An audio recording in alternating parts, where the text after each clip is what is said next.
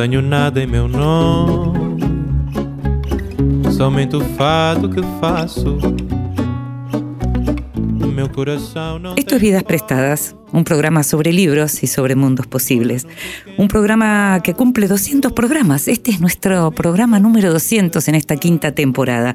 Como sabés, es un programa en donde la ficción, la no ficción, la poesía, el teatro, el cine, la música, la literatura infantil, todo aquello que puede caber en un libro tiene lugar. Este es un programa, este es un 200 programa para nosotros, los lectores.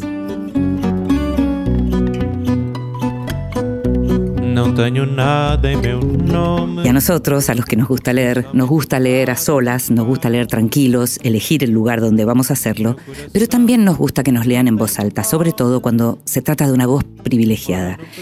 Esta vez le pedimos a la actriz Laura Paredes que nos leyera. En voz alta, cuentos breves, poesías, lecturas para compartir. Elija un libro por cada hijo que tiene o planea tener. Deje subrayadas 10 frases por libro, ni una menos ni una más. Si prefiere, haga lo mismo con los nietos que tiene o planea tener. Puede optar también por un grupo de amigos, no más de 20, y escoger un libro por cada uno de ellos. En todos los casos debe subrayar 10 frases por libro. Las personas recibirán estos libros entre 2 y 20 años más tarde, más allá de que usted se encuentre vivo o muerto. Ordene su biblioteca como si ella fuese capaz de equivaler al mapa del mundo. Llene el espacio aproximado que ocupa cada país con los libros de los escritores nacidos allí. Deje espacios libres donde hay océanos y mares. Complete el mapa. Retroceda. Vea su obra. Comprenda su absurdidad, su peligrosa absurdidad. Dígase qué maravillas son las bibliotecas que no dividen así las cosas. Aquellas donde los libros no deben representar una cultura o un país aquellas donde codo a codo por los frutos de otras lógicas más nobles, los libros se representan únicamente a sí mismos. Fragmentos de Método fácil y rápido para ser lector de Eduardo Berti, Fondo de Cultura Económica. Y la escuchábamos a Laura Paredes leyendo fragmentos del último libro de Eduardo Berti. Laura es actriz, e integra el consagrado grupo Piel de Lava, se formó con Rafael Spregelburg, Javier Daulte y Alejandro Catalán, recibió numerosos premios. Con Las Piel de Lava llevan adelante el éxito teatral Petróleo en la Argentina y también en otros países, y ahora representan Parlamento su nueva obra en la que reflexionan sobre el impacto del vacío de los discursos políticos contemporáneos. Junto a Lorena Vega siguen representando la premiada obra Las cautivas de Mariano Tenconi Blanco, y en el cine Laura actuó en La flor de Mariano Ginás, en Trenquelauquen de Laura Chitarela, y en Argentina 1985 de Santiago Mitre, donde compuso el conmovedor personaje de Adriana Calvo. Vidas prestadas con Inde Pomeráñez.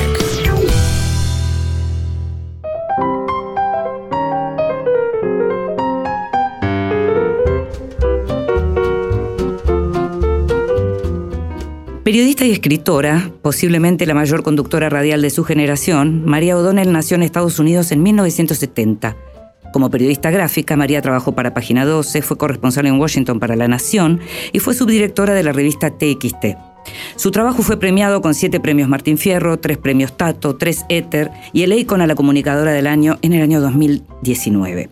Graduada en Ciencia Política en la UBA y con estudios de posgrado, actualmente María conduce todos los días de acá en más por Urbana Play y tarde para nada en Radio con Voz los viernes. En televisión, junto con Ernesto Tenenbaum, hacen Conectados por CNN en español. Es autora de los libros El aparato, Los intendentes del conurbano y las cajas negras de la política, Propaganda acá, una maquinaria de promoción con dinero del Estado, Aramburu, el crimen político que dividió al país, que ahora también tiene su podcast, y acaba de publicar Borni Quieto, nuevo libro que es una versión ampliada y corregida con nuevas fuentes y testimonios de su celebrado libro Born del año 2015. En Borni Quieto, María reconstruye un episodio central de la historia política argentina del siglo XX, el secuestro de los hermanos Jorge y Juan Born en 1974 por parte de montoneros y el rescate más caro del que se tenga registro en la historia. Para preservar la vida de los hermanos, uno de ellos estuvo cautivo seis meses, el otro nueve, el grupo Bunge y Born pagó 60 millones de dólares meses antes del comienzo de la dictadura de Videla. La ruta de ese botín, los modos de pago, las formas en que la guerrilla, la guerrilla buscó resguardarlo y hasta el destino de parte de ese dinero, conforman en sí mismo una historia apasionante.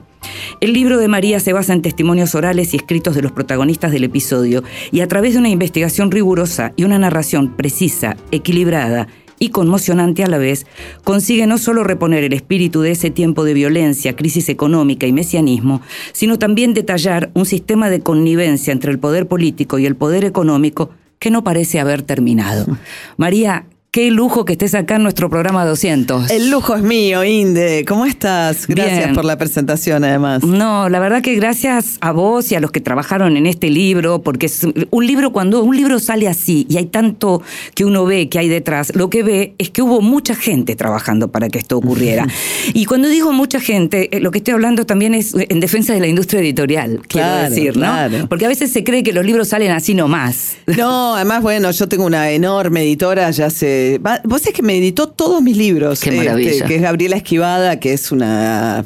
Digo, una editora re- realmente de, de un nivel sensacional Sí. y que los textos van y vienen y vuelven y no se cansa nunca y si le propones intentar algo nuevo está ahí para volver a intentarlo.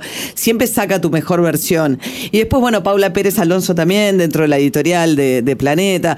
Como decís vos hay mucha gente laburando sobre todo viste al final hay un momento en el cual al principio es como muy artesanal uno anda Sí, solo. sí. Eh, o yo por lo menos viste a mí me gusta la recolección de datos la hago muy sola porque Muy personal, lógico. Sí, porque sé lo que me interesa, lo que estoy buscando, me confío, me- digo, me- no, no sé trabajar con, con- con investigación que hace un tercero. Eh, me cuesta muchísimo eso, Eh, salvo por ahí sacar fotocopias o cosas. Alguna vez laburé con tu hijo este, En el Born anterior. en el bono anterior, pero digo, pero me cuesta, ¿eh? me cuesta muchísimo. María, una cosa que uno ve, y además está muy bien trabajado todo el tema de las notas al pie, que iluminan sin molestar, iluminan mucho y sin molestar, lo mismo que las aclaraciones para públicos que no son argentinos, iluminan sin molestar. Es difícil hacer eso. Em, pero uno ve mucho trabajo de entrevista, lo que mencionabas vos recién. Cuando nos cuestionamos a veces en relación a, a lo que tiene que ver con el periodismo hoy, eh, la entrevista es sustantiva no solo para el título que va a salir al el día de mañana, sino para estos libros, el modo de entrevistar, ¿no? Sí, como decía, bueno, mucho Leila Guerriero, ¿no? Sí. Que también las dos admiramos mucho. eh, o sea, uno tiene que saber del texto que va a publicar mucho más de lo que va a usar. Y estoy hablando de que usé 500 páginas. Y Sí. es un tema eh, en el que tenés que entrar con mucha seguridad. O sea, sobre todo un libro que es una reconstrucción histórica eh, de ese nivel, de ese nivel de, digamos, de detalle de la época y todo. Bueno, también las fuentes son entrevistas, las publicaciones de la época, la bibliografía, expedientes judiciales. O sea, hay en cada uno de esos capítulos fuentes muy variadas, Sí. eh, que uno las trabaja de otra manera, porque arma con eso una narración. Pero he pensado un poco en el género de esto, porque no es un libro de historia, pero tampoco es estrictamente un libro periodístico, No. ¿no? Mm. No sé muy bien, me, me- me- tampoco es una novela histórica porque no me tomo licencias de ficción y todo. No, pero es investigación periodística. Investigación periodística. Eh, sí. en su máxima expresión, diría yo, ah, súper bien escrito por otra parte, pero esto que estás mencionando de la bibliografía me parece muy importante porque eh, vivimos un momento, estoy pensando en los, en los, eh, colegas más jóvenes, ¿no? Y en la ventaja del Google, que, pero que al mismo tiempo te quita terreno en la calle y te quita otros terrenos que de pronto quienes somos más viejitos recurríamos. No, claro, o qué buscar en Google, ¿no? Porque, por ejemplo, el Topo Blindado es un, es un sitio de internet que yo le tengo mucho para agradecer, que tiene indexadas todas las revistas revolucionarias de la época. Entonces yo me leí, por ejemplo, en el 75, que es cuando transcre- transcurre el libro, cuando Montoneros vuelve a la clandestinidad después de la muerte de Perón y decide secuestrar a los hermanos para hacerse de dinero, se comunicaban, porque había censura a la prensa y ellos estaban en la clandestinidad y era una organización que hacía operativos armados, a través de Evita Montonera Sí, claro. que salía todos los meses de imprentas clandestinas y con una periodicidad, de- no es que ibas al kiosco, digamos, pero a, a buscarla. Pero es un documento sensacional y eso está todo indexado en el topo blindado. Y una cosa que yo valoro mucho Google también, que antes me era más difícil, es que eh, hay mucho material de tesis académicas. Eso, de eso quería hablar. Que si uno no está metido en el mundo académico, no sabe, por ejemplo, una cosa que a mí me importó muchísimo es cómo en este periodo, además, cuando empieza además la represión ilegal ya a mayor escala y el Estado empieza a deslizarse definitivamente a lo que iba a venir después, y entonces para Montoneros también la tortura a sus militantes pasa a ser todo un tema. Eh, y em, esto venía. Una de- Ah, de las y una de las investigaciones, tesis, sí. una tesis compara los dos este, códigos de conducta de Montoneros que cambian en el 75. Eso es muy interesante. sí. Cuando Montoneros dice, se puede aguantar, y esto está en Evita, publican primero en Evita Montonera y dicen, la tortura es perfectamente aguantable, Primero eran 24 horas para dar tiempo, ¿no? a que... A, a que pudieran, en todo caso, eliminar todas las pruebas y todo aquello que pudiera haber delatado quien cayó. Claro, y en el 75, cuando empieza la tortura y ellos se dan cuenta que pasa a ser una herramienta muy complicada para ellos, en lugar de entender mejor lo que pasa, decían que no, que todo aquel que delate va a ser sometido a un juicio revolucionario y condenado a muerte, cosa que hacen, Sí. entre otros, con Roberto Quieto. Pero eso, por ejemplo, es un trabajo académico que tiene la, publicados los dos códigos de conducta y los compara. Entonces, yo te digo, me ha servido muchísimo también en ese sentido, ahora están bien indexados los trabajos académicos. Eh, Sí, eso por un lado. Por otro lado, hay materiales de libros con los que trabajaste. Por otro lado, vos tenés una formación y tenés un apellido que te vincula mucho con la ciencia política. Entonces, me gustaría que dijeras, por un lado, cuánto ayudó, pesó o lo que fuere ese apellido y tu carrera, tu formación. Bueno, ¿sabes qué? Creo que yo me formé en ciencia política. Mi viejo fue un gran pol- politólogo. El día del politólogo hoy es el día de su, su muerte. Fue uno de los fundadores, digamos, de la disciplina acá y con mucho impacto en el mundo.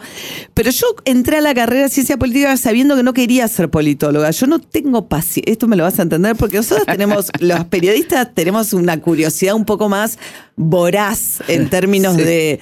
Por ahí, viste el académico que se pasa toda una vida con una línea de pensamiento Y una obsesión. en una obsesión Sí, y va, sí, ¿no? Yo creo que nosotros los periodistas, para algunos, ¿no? Necesitamos como, ¿viste? Ir cambiando un Ir poquito. cambiando un poco. Entonces yo sabía que no quería eso, pero empecé, y justo estoy escribiendo un texto sobre esto para Orsay, empecé a pensar, después que cuando tuve mis hijas y me salí de las redacciones en las que pasé más de 10 años, que mis ganas de, ¿qué hacía con mis ganas de escribir? ¿no? Y, y, Sí. y en la radio te permite esta cosa fabulosa que empieza y termina. Entonces, después me enamoré de la radio en sí misma, pero digamos, originalmente fue, tengo dos nenas chiquitas, no quiero volver a mi casa a las 12 de la noche. Y, y- y empecé a escribir para no perder mi lugar de escritura. Y ahí me di cuenta que más que columnas, me interesaba más hacer esto, que es un híbrido también, entre retomar la cosa no académica, pero hay algo, un poco lo que hablábamos antes, ¿no? Esta cosa de, la historia, un poquito de academia y un poco de periodismo, ¿no? Entonces, eh, Lo que pasa es que suele pasar que los libros académicos, creo que está cambiando, porque me parece que las nuevas generaciones empiezan a entender la importancia de la divulgación, pero solía pasar que esos libros académicos que de pronto tenían adentro realmente tesoros, para llegar al tesoro había No. que remar mucho. Pero a mí por eso me gusta mucho, por ejemplo, lo que está haciendo siglo XXI, que creo que Claro. trata, o anfibia, por ejemplo. Hay Claro. algunos medios que tratan de que ese conocimiento, y de hecho, vos sabés que yo di dos años un taller en mi carrera en ciencia política que se llamaba Cómo participar de los medios públicos desde la academia. Viste, claro, Y lo que buscaba, y yo creo que tendría que ser una, un- una materia que le dieran en todas las carreras, sobre todo las ciencias duras, que creen que, que o que escriben poco, o que Se vio eh, mucho en la pandemia eso. Me acuerdo que Fernando Pollack decía que él había estudiado en Estados Unidos y cómo les enseñaban argumentación Claro. y cómo les enseñaban a llevar hacia afuera de la academia los resultados científicos, ¿no? Total, yo creo que, que eso falta muchísimo. Eh, pero empieza a haber lugares, ¿viste? Y la verdad es que cuando eso pasa funciona muy bien. Eh, a mí me gusta mucho, son textos que a mí me, me gustan mucho. Este, a su vez, creo yo, eh, tiene como la- la- las técnicas del periodismo, también narrativo, digamos, de, de usar, digamos, tratar de que la narración tenga una pulsión dramática. Sí, además, del- Eh, yo, yo diría que del periodismo y de ese periodismo que se acerca tanto a la literatura, María, porque hay una novela policial Ay, bueno, fabulosa, claro, ¿no? que- claro, bueno, y hay dramas humanos, Claro. ¿no? Porque tenés este, este doble drama de alguna manera, ¿no? El drama de Bon padre y Bonijo, Bonijo tratando de forzar al padre a pagar, un padre que no quiere pagar al principio, otro hijo que se quiebra, y del otro lado tenés un guerrillero como quieto que está en un momento en el que ve las cosas con mucho pesimismo, es muy crítico de Firmenich y tiene un drama personal enorme que es que la militancia lo aleja de su familia. Porque su mujer no participa de esto. Su mujer no participa, no quiere que él participe. Claro, claro. Y él es un tipo familiero, al que eso le significa un, este, un, un drama personal muy grande y a la vez no está muy conforme con el curso de los acontecimientos de la guerrilla. Entonces, es una historia finalmente un drama muy humano en un momento, además, el 75 es un momento como de... eh, yo pienso que es un momento donde todos, lo que viene es muy oscuro. Sí, y, sí. y es ese momento previo a la oscuridad más absoluta, donde hay mucha locura también. Sí, y en donde lo que hay que reconocer también es que a gran parte del peronismo, por no decir a todo, le cuesta muchísimo hablar de ese momento. Es como el momento del que no se habla. Bueno, yo tengo mucha convicción de eso. A mí me pasa, viste, me parece que, que tenemos que entender, porque la idea de que hubo una dictadura cívico-militar, sí, claro, además el libro cuenta Es cómo... clarísimo con eso, con la connivencia de lo- del poder económico. Que era lo que vos mencionabas en la introducción, claro. que me gustó mucho que lo destacaras. Por supuesto. Y, y cómo después a los dirigentes gremiales rebeldes, que, los obligan durante el secuestro de los Bon a que le tomen todas las concesiones que pedían esos dirigentes, terminan todos desaparecidos durante la última Este- eso es dictadura. dra- muy dramático ese ¿no? momento, sí. Ahora, todo eso es así, pero la idea de que, de que una sociedad eh, toleró y aceptó el golpe,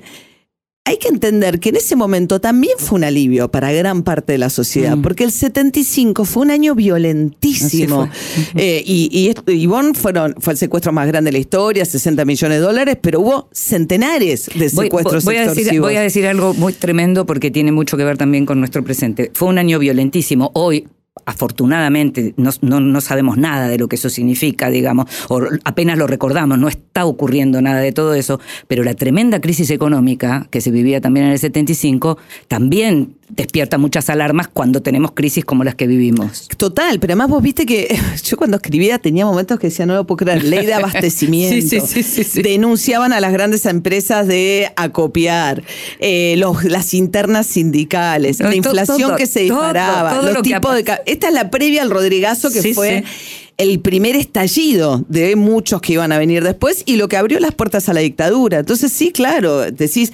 Y además fue el momento de mayor, ah, digamos, industrialización de la Argentina en el 75. Y a partir de ahí, bueno, vino todo lo que vino con la te escuchaba, dictadura. te escuchaba recién con lo que decías y por eso eh, eh, fui a lo de la crisis económica, porque estabas hablando, tratando de entender el, el sentido común de la gente común que no podía más y que termina de pronto avalando o silenciando, o silencio ante cosas que de otra manera uno no soportaría.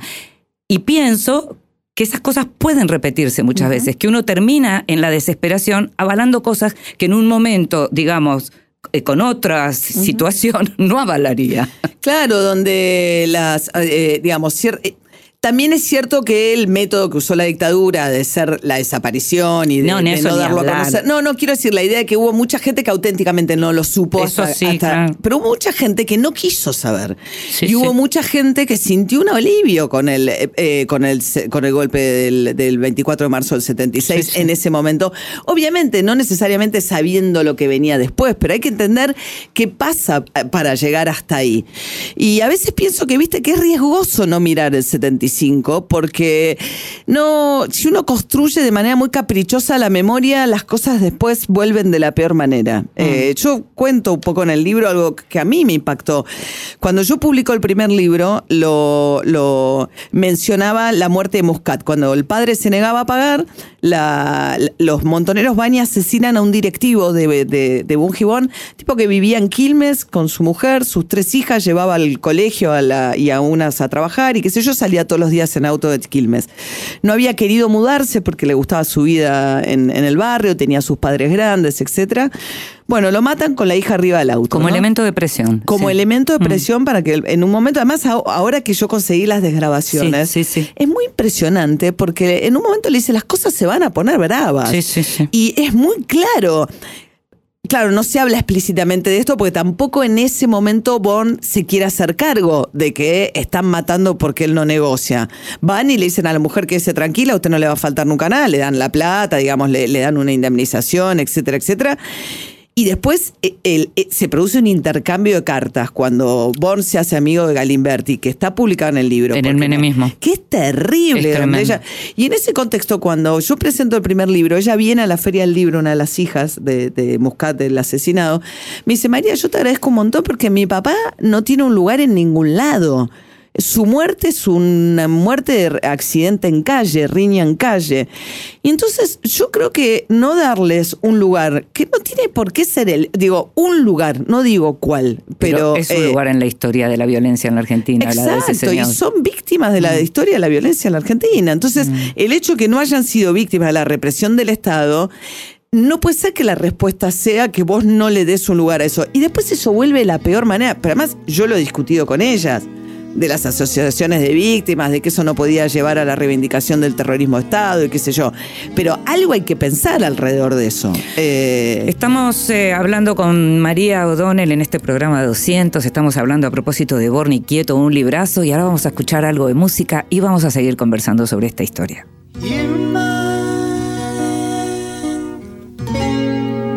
While away the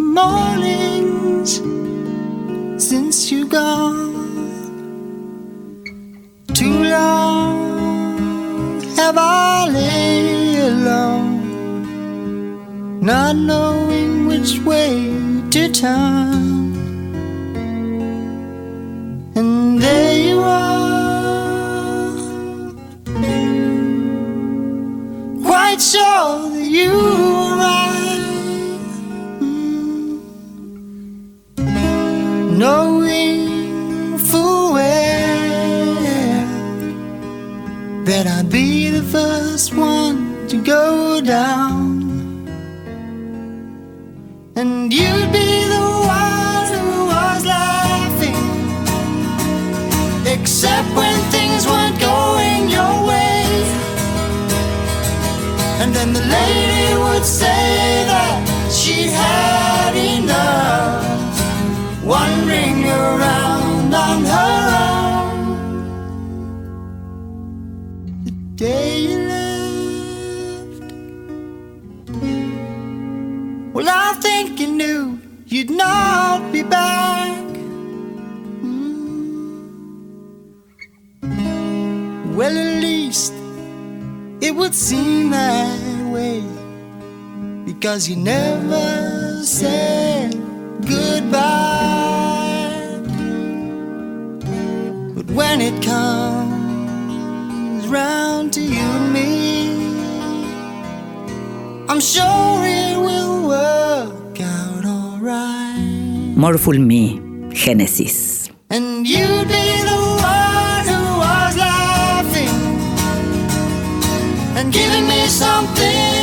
don't need. And you know I'd always hold you and keep you warm.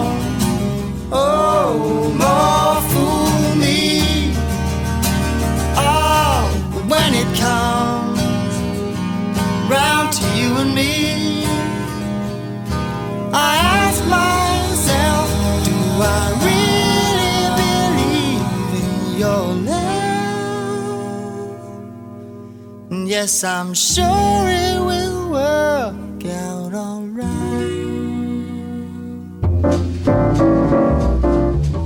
Bienvenidos, libros recién salidos del horno que prometen grandes momentos.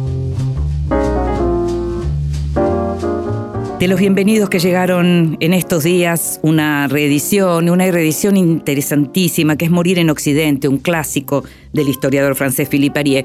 Y te digo que es un clásico porque desde siempre se lo lee y se lo estudia para tratar de entender cómo se trató el tema de la muerte desde la Edad Media hasta nuestros días, pero a partir de la pandemia, el vínculo con la muerte, la relación con la muerte, la posibilidad de estar con los cuerpos queridos hasta el final, de tener un espacio y demás, tomaron otro, otro rumbo. Así que esta reedición de mm, Adriana Hidalgo es una reedición esperada, interesante y que por supuesto vale muchísimo la pena que, se vea. Eh, y otro libro que llegó que me encanta, que me parece que está súper bien, además, es eh, Heredarás la Tierra, que es una novela, la, más importante de las novelas de James Smiley, una escritora norteamericana que nos llega eh, su obra en la traducción de Inga Pelisa por Sexto Piso, la editorial que viene publicando las novelas de Smiley, novelas cortas como La Edad del, del Desconsuelo, que tal vez la leíste, o Un amor cualquiera, que es una novela preciosa también. Y en este caso, bueno, es una de las historias, como te decía, más clásicas de ella, que cuenta la historia de una herencia, de un padre que divide sus tierras eh, en Estados Unidos entre tres hijas, lo que significa esto. Smiley es una gran, gran eh, narradora del tema de los vínculos, así que seguro, seguro, seguro es una gran novela.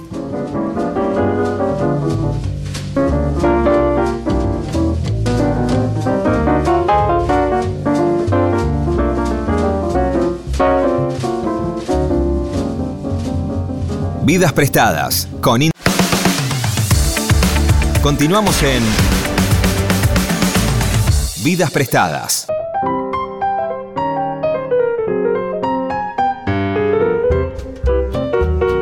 Y seguimos en Vidas Prestadas, este programa sobre libros y sobre mundos posibles, en este programa 200, y nos acompaña María O'Donnell y estamos tan contentos y contentas eh, por poder charlar sobre esta reedición, que más que una reedición es una ampliación, un enriquecimiento y casi que lo convierte en un libro diferente, este Borni Quieto. María, pero ¿cuándo te empieza a obsesionar la historia del secuestro de los Born? ¿Cómo surge originalmente? Ahí te- lo que me dijo Claudia Piñero sobre este libro, me dijo, es me dice, me dice, yo lo leo también con cómo un libro provoca un nuevo libro. Que claro, eso es lindo Es también. re lindo.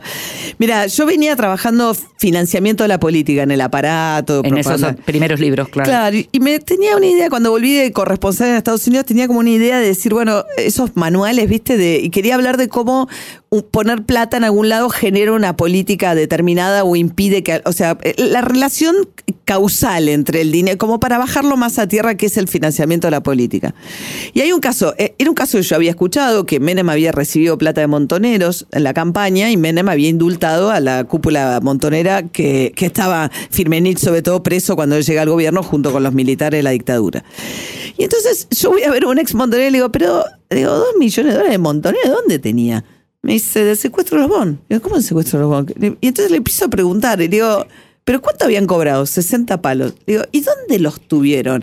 Me dice, acá, en zona norte. Le digo, ¿pero cuánto tiempo? Nueve meses. Y ya no me importó más nada. O sea, cuando. Entraste en tu película ahí. Claro, dije, ¿cómo? Y ahí logré, que era la base del primer libro, cuando logro el testimonio de Jorge Bon, que es esas cosas también del momento, porque habían pasado 40 años, él, eh, él ya tenía 80, casi 80, eh, estaba un poco solo en su oficina, medio retirado. ¿Por qué pensás que habló?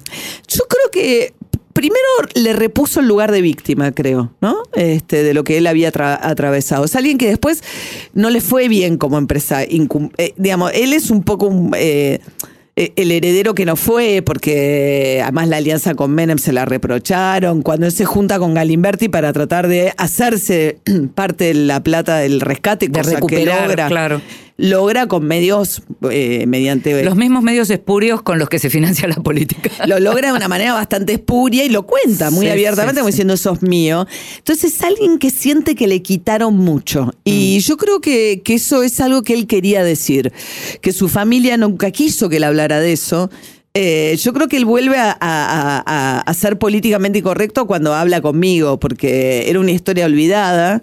Y me parece que él quiso contarla y que también le, le daba un lugar contarla y que lo agarré también, viste esas casualidades. y, y- y- y- y hablábamos antes de la entrevista. Sí. Eh, hay cierta empatía entrevistado entrevistador en estos libros que requieren muchos meses de trabajo que se tiene que producir digo no sé si es una transferencia digo o al- Sí, al- es algo del orden de la transferencia, claro. algo tiene que pasar ahí. Y eso nos pasó. Eh, Mm. Él se entretenía en el mejor sentido eh, en, en ese proceso. Mm. Este, y, y- y después, bueno, se reabrieron todas estas otras puertas cuando ya con el libro publicado, el hijo de uno de los negociadores de Bonn, que también yo he pensado mucho, quieren reponer el lugar, porque pasaba, mucha gente sufrió mucho por esta historia y dio mucho y siente Fueron que... protagonistas principales y no quedaron en ninguna página de la historia. Y les sacaron además, Y ¿no? les Siente- quitaron- sienten les que... quitaron vida, años de vida. les quitaron vidas, sienten que pusieron mucho en riesgo y que no necesariamente fueron bien Sí. retribuidos. Hay, hay, hay mucho dolor alrededor de toda esta historia. Y entonces yo creo que los hijos de, de Menéndez, que es el negociador que, que tenía todas las grabaciones, también quisieron reponer a su padre y por eso me dieron las grabaciones. y- Como periodista, cuando tuviste esas grabaciones, Ah, quiero, no, saber, claro, quiero saber cómo te Igual como periodista te va a gustar esto porque me vas a entender. ¿Qué fue lo primero que pensé? ¿Cuánto pifié en el li- o sea, ah, bueno, claro. ¿Cuánto tengo que corregir de la versión anterior? O, o cuán cerca llegué a la verdad con, con lo anterior, ¿no? Era, esa era mi pregunta. Y me sentí muy cómoda, de verdad, porque además está el otro libro, o sea que no estoy diciendo nada que no sea corroborable, que en lo esencial Estaba. estaba, claro, me faltaba el lado montonero, el otro, el otro negociador que aparece ahora en plenitud porque no tenía manera de tenerlo. Pero además, Bon había sido bastante honesto, lo que yo no me había atrevido a, a- a ser tan tajante. Yo me daba cuenta que él había tenido un rol en su propia liberación. En su- negocia- como negociador, que Como eso está muy marcado en, entregando información, Sí, incluso y todo, no sabía hasta dónde. Las de grabaciones me sorprendieron muchísimo. Esos momentos en que le dice, oiga, Jorge no le pudo haber dicho eso, debe estar mal, lleva demasiado tiempo encerrado. Y Jorge, digamos, diciendo, no, tenemos una financiera suiza. Esa plata se puede pagar. Esa plata se puede pagar, exploren la vía de Paraguay, digamos, alguien que estaba, bueno, salvando su vida, o sea, de, de no como es como juzgar, ¿no? Bueno, lo mismo, a Quieto lo condenan porque supuestamente cantó bajo tortura, cosa que además nunca pudieron probar, y era alguien que, que tenía muchísima información, porque era el que había llevado adelante esto cuando lo secuestran a fines del 75. Es casi, María, el personaje más trágico, me parece, ¿no? Lo matan dos veces a Quieto. Hay un libro, de hecho, de una periodista, Alejandra Viñolés, que Sí. tiene un título muy atinado que se llama Doble Condena, que habla un poquito de claro. exactamente este concepto que vos decís. Es muy trágico porque los secue- es, es de los primeros desaparecidos, incluso antes de la dictadura, porque esto es fin del 75 Sí. y no aparece nunca más. Lo secuestran ahí en la playita en zona Estando con su familia. Claro, lo tenía Manuel Quieto, el sobrino que era el de La Mancha Rolando a Sí. Y, y después lo condenan los, los montoneros. Pero de nuevo, e- esa idea de, digamos, cómo juzgar a alguien que estando encerrado pelea por su vida y entrega. Porque, porque Jorge Bonijo también entregó información. Lo que pasa que. eh, para que el padre pagara. Mm. Y Quieto, yo no sé si entregó o no. Me doy cuenta que, que, que no fue para tanto en todo caso. Exacto. este, y, y- y- y- y- ¿qué sabe uno que pasa en, una tortura? Bueno, O sea, esa es una de las cosas más interesantes también para preguntarse en términos más, si querés, existenciales, ¿no? Porque vos antes hablabas de cómo fue cambiando el manual de conducta, qué se, podía, qué, qué se podía y qué no se podía, había que aguantar 24 horas, después esto, o sea, en dictadura la pastilla de cianuro, o sea, no se podía aguantar nada, había que matarse antes. La pastilla de cianuro fue consecuencia del caso quieto, ¿no? La idea de que si ni, sica- ni tan siquiera quieto, con la importancia que tenía y la militancia que tenía atrás, y era uno de los de la conducción, había podido callar, entonces la pastilla cianuro. Tenía la desobediencia quieto, ¿no? Que, que había dicho, no se puede hacer tal cosa y fue hizo eso, es decir, lo de poner en riesgo con la cuestión del familiar. Pero lo otro también, ahí es donde uno en realidad se pregunta, ¿y si nunca te torturaron? ¿Cómo sabe cuándo, cuánto se aguanta? Claro, sí, claro. ¿No? Claro. Y los hijos y la familia, digo, ahí está- es muy difícil. Hay, hay cosas muy de, de- de la condición humana A eso en voy. juego ahí, ¿no? Lo mismo la Eh, resistencia en la, en la resistencia en la clandestinidad por otra parte, pero digo, no, la resistencia a cautivos que tuvieron los hermanos Born, uno completamente quebrado enseguida y el otro resistiendo. María, te cuento que mientras estaba leyendo tu libro me fui a buscar a YouTube en los minutos que hay de la televisión alemana. Ah, ¿te fuiste? Por supuesto. que grabaron la conferencia de prensa clandestina a la que asistieron algunos periodistas y fue grabada por la televisión alemana. Verlo a Firmenich ahí hablando y verlo después a Jorge Born que, acaba de ser liberado, está siendo liberado. Todas esas escenas de la liberación de Born en el libro son alucinantes, María. Vos sabés que esa, eh, eh, esa la saqué mucho del eh, el, expediente judicial, porque el secuestro de los Born fue la única causa por la cual pudieron juzgar a Firmenich, porque cuando llega Alfonsín al poder, él estaba en, Brasil, Brasil tiene una, una política de extradición muy restrictiva, entonces lo traen y lo juzgan por la causa de Born. Y esa filmación y esa conferencia de prensa fue clave para probar que Firmenich había sido partícipe del secuestro eh, que se había iniciado además con una emboscada que produce un doble asesinato del chofer y de un directivo de la Que compañía. era íntimo amigo de Jorge Born Eh, III. eh, Y entonces e- esa conferencia de prensa, eh, todos los que habían ido testimoniaban, porque ninguno había podido publicar prácticamente nada porque estaba prohibido por ley. Porque había censura en el gobierno de Isabel Perón, en el gobierno democrático de Isabel Total. Perón había censura y no se podía publicar. Por eso los montoneros le convocan a corresponsales extranjeros, Claro. fundamentalmente, porque afuera sí podían publicar. Entonces, por eso se arma esa conferencia de prensa. Y entonces, cuando lo van a juzgar a Firmenich, el testimonio de esa docena de periodistas se vuelve Y fundamental. ahí quiero preguntarte por un personaje que vos y yo apreciamos mucho, que quisimos mucho, que fue muy fundamental también para vos, que murió hace relativamente poco, que es Andrew Graham Yoll. Qué maravilla. Eh, Andrew es un periodista extraordinario. Pues es que antes de morir, no me acuerdo el nombre, eh, publicó un libro sobre la vejez. Precioso, eh, hermosísimo, porque escribía. Pues es que él traducía Mafalda. Sí, Porque como él era totalmente bilingüe, eh, entendía el humor, digamos, podía entender el humor para ser el traductor de Mafalda. Y, y es muy loco, porque charlábamos, él veía a sus amigos que se habían reincorporado a montoneros como Paco Urondo, sobre todo, que era un poeta que él admiraba además, y cuando llega a la conferencia de prensa y ve que Paco eh, está con montoneros otra vez, le da una pena y, y, y Firmenich le reprocha, a propósito de lo que hablábamos antes, en la conferencia de prensa, dice hay unos necios que están contando las bajas civiles también, que eran los muertos civiles de la guerrilla. Que están haciendo una lista conjunta. Conjunta. Y le parecía, y Firmenich se lo reprocha. Y cuando lo va a saludar, Graham le dice que es él el que estaba haciendo eso. Y Andrew ve también con mucho pesimismo lo que está pasando. Y, y se da cuenta que lo de la guerrilla va, va a terminar de la peor manera. Es Y- muy interesante que cuando se vuelven a encontrar en esto que estabas contando recién, que fue el juicio a Firmenich durante el alfonsinismo, Firmenich niega conocerlo a Graham Total. Viste, y además en un momento lo encuentra como en una contradicción y lo mira a Andrew y le dice, oigan, esto a mí se me dan muchos años de vida. Este, pues sabía que lo iban a condenar. Este, Firmenich no sabía que después iba a venir Menem y le iba a dar el indulto.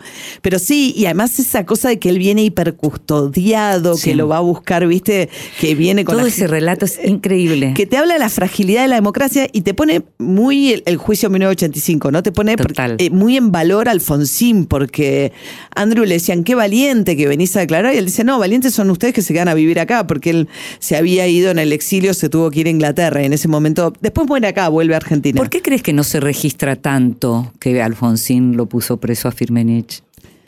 Qué loco, porque hay un reproche a que Alfonsín actuó, y fue la discusión que hubo sobre prólogo de Nunca Más, sobre la base de, De los dos demonios. de los dos demonios, porque Alfonsín ent- entendió o creyó necesario eh, que para juzgar a los militares tenía que juzgar también alguna responsabilidad de las cúpulas guerrilleras. Y entonces él dice, está bien, los masacraron, masacraron a la enorme mayoría de sus militantes, eso es un delito de Estado, pero hay responsables también en la conducción de las organizaciones.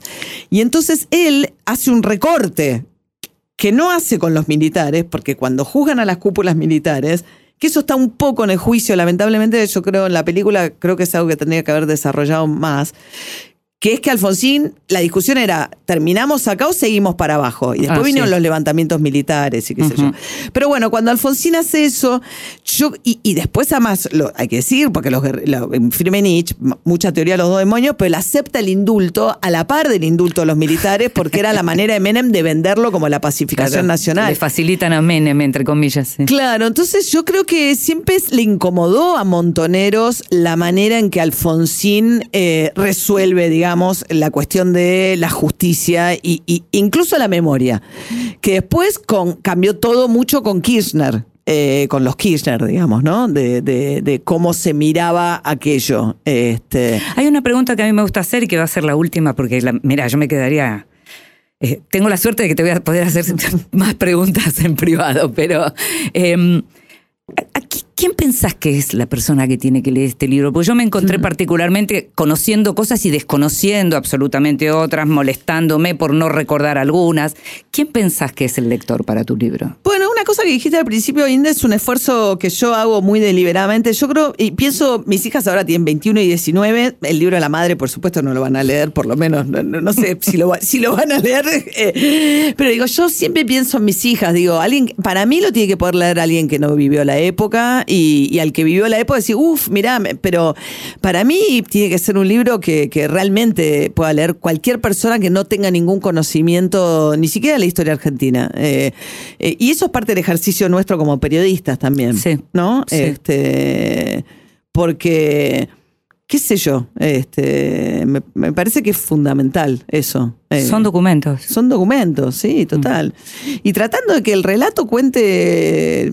Después cada uno que saque sus conclusiones. Por supuesto. Eso es periodismo también. Eso ¿No? Sí. Eh, lo- estos son los datos. Después cada uno Eso- lo. lo- Exactamente, eso es periodismo. este, ¿no? La- le hago el mayor esfuerzo posible por hacer la mejor reconstrucción de la que soy capaz de hacer, sin guardarme ninguno de los datos que llegaron hasta mí por ningún tipo de razón de que me convenga más o menos que el relato vaya en una u otra dirección. Dejo que el relato vaya solo donde tiene que ir, digamos. María, te agradezco muchísimo. No. Nos encanta que hayas estado con nosotros. Eh, librazo. Gracias. Cuenta conmigo por si tuvieras que encontrar algún motivo. Si necesitas algo más que conformarte. Si se te ocurre, por ejemplo, enamorarte, aquí me tienes siempre dispuesta a ver el mundo como tú ni lo imaginas. Y si me quieres ver feliz y no te animas, cierra los ojos al aroma de una rosa, mientras mi alma te cuenta cosas, cosas que nunca te dijeron hasta ahora si eres consciente de la gente que te adora, de ser un poco la razón de esta canción. Si resulta que no resulta mi sistema de quererte, cuenta conmigo nada más que para verte. Y si tuvieras que dejarme, no te ocupes.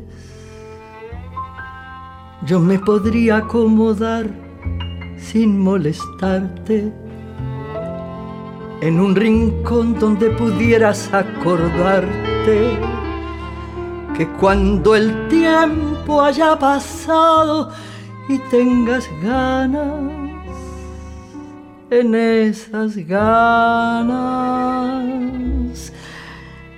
me encontrarás. Esta es la voz de Susana Rinaldi haciendo Cuenta conmigo de Chico Novarro.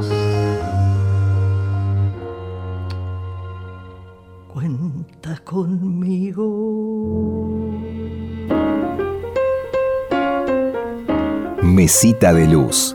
Grandes lectores nos cuentan qué están leyendo. Hola Inde, ¿cómo estás? Soy Daniel Balmaceda y quería sumarme a tu sección Mesa de Luz. Bueno, te quería contar qué ando leyendo por ahí. En general son libros de lo que llamamos no ficción. Bueno, por un lado estoy con Amores Invencibles, historias apasionadas de inmigrantes de Diana Arias. Ella ya había hecho Amores Inmigrantes y estoy leyendo lo que sería el segundo de sus libros, que con enorme orgullo eh, me pidió que prologara. También estoy con Virginia Carreño, una, una querida y entrañable amiga que escribió Estancias y Estancieros, estoy releyéndolo. Virginia murió en 2014 con 102 años. Bueno, imagínate lo que eran las charlas con ella, ¿no? Un placer gigante siempre.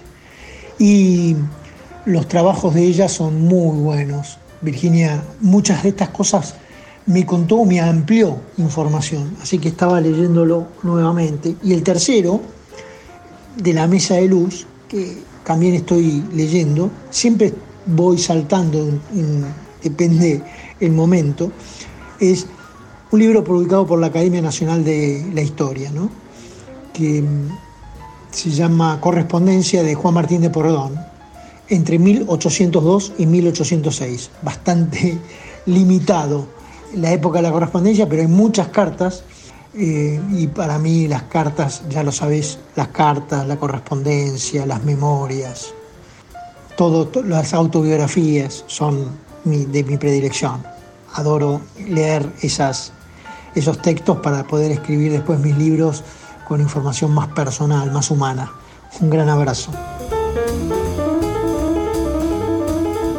Y en este programa 200 escuchábamos al querido periodista e historiador argentino Daniel Balmaceda contándonos lo que está leyendo. Balmaceda es periodista por la Universidad Católica Argentina, trabajó como editor en las revistas Noticias, El Gráfico y Newsweek, entre otras, miembro de número en la Academia Argentina de la Historia, también del Instituto Histórico Municipal de San Isidro y miembro titular y vitalicio de la Sociedad Argentina de Historiadores. Es muy posible que lo conozcas porque aparece en radio, en televisión, eh, colaboraciones en distintos medios gráficos y es autor de libros como Historias inesperadas de la historia argentina, Historias de Corceles y de Acero, Romances turbulentos de la historia argentina, Grandes historias de la cocina argentina y recientemente acaba de publicar Sarmiento, el presidente que cambió a la Argentina. Libros que sí, títulos nuevos y no tan nuevos que son imperdibles.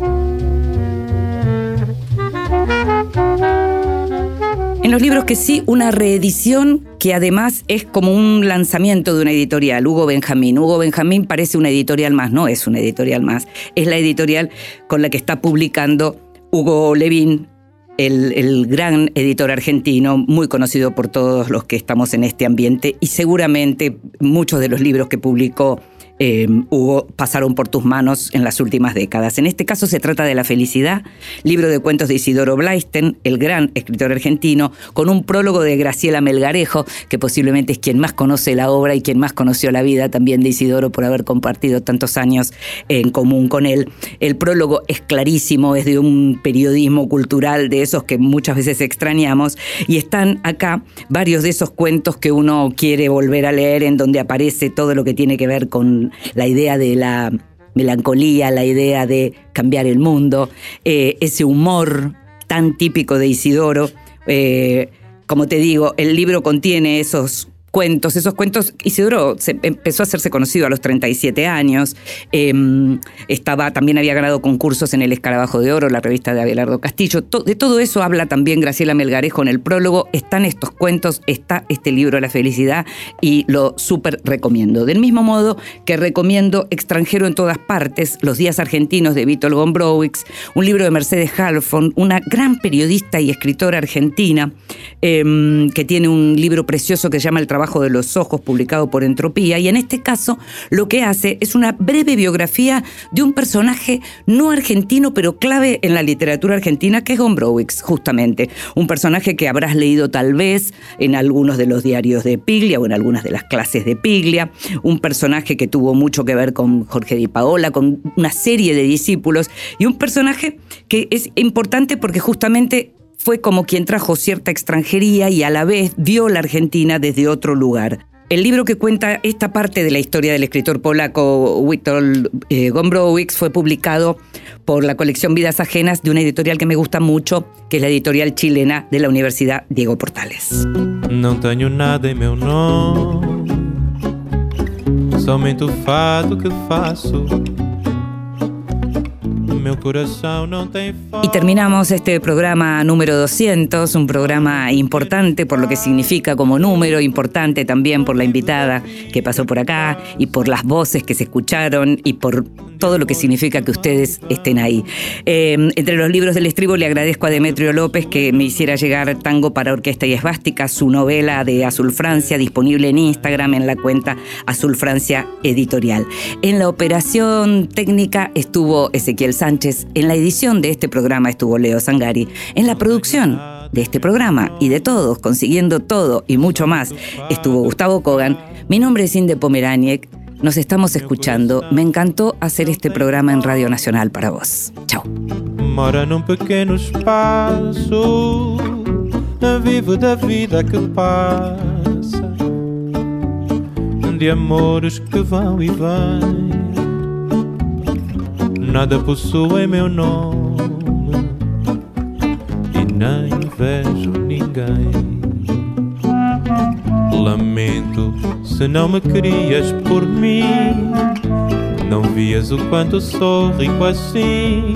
Um dia virás me dizer: Não vivi, só posso ter pena de ti. Fortuna ganhei, tanto quanto perdi. Não tenho posses nem peço. De outras paixões já sobrevivi. Sei dos meus erros, confesso. Adeus, não olho para trás. O tempo todo consome. Perde-se o ouro, o amor se desfaz. Não tenho nada em meu nome.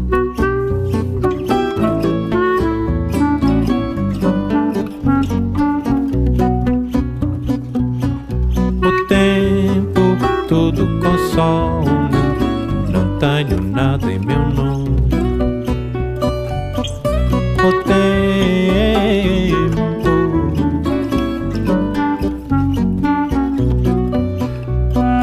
Lamento se não me querias por mim. Não vias o quanto sou rico assim. Um dia virás me dizer: Não vivi, só posso ter pena de ti. Fortuna ganhei tanto quanto perdi. Não tenho posses nem peço. De outras paixões já sobrevivi. Sei dos meus erros, confesso. Adeus, não olho para trás. O tempo todo consome. Perde-se o ouro, o amor se desfaz. Não tenho nada em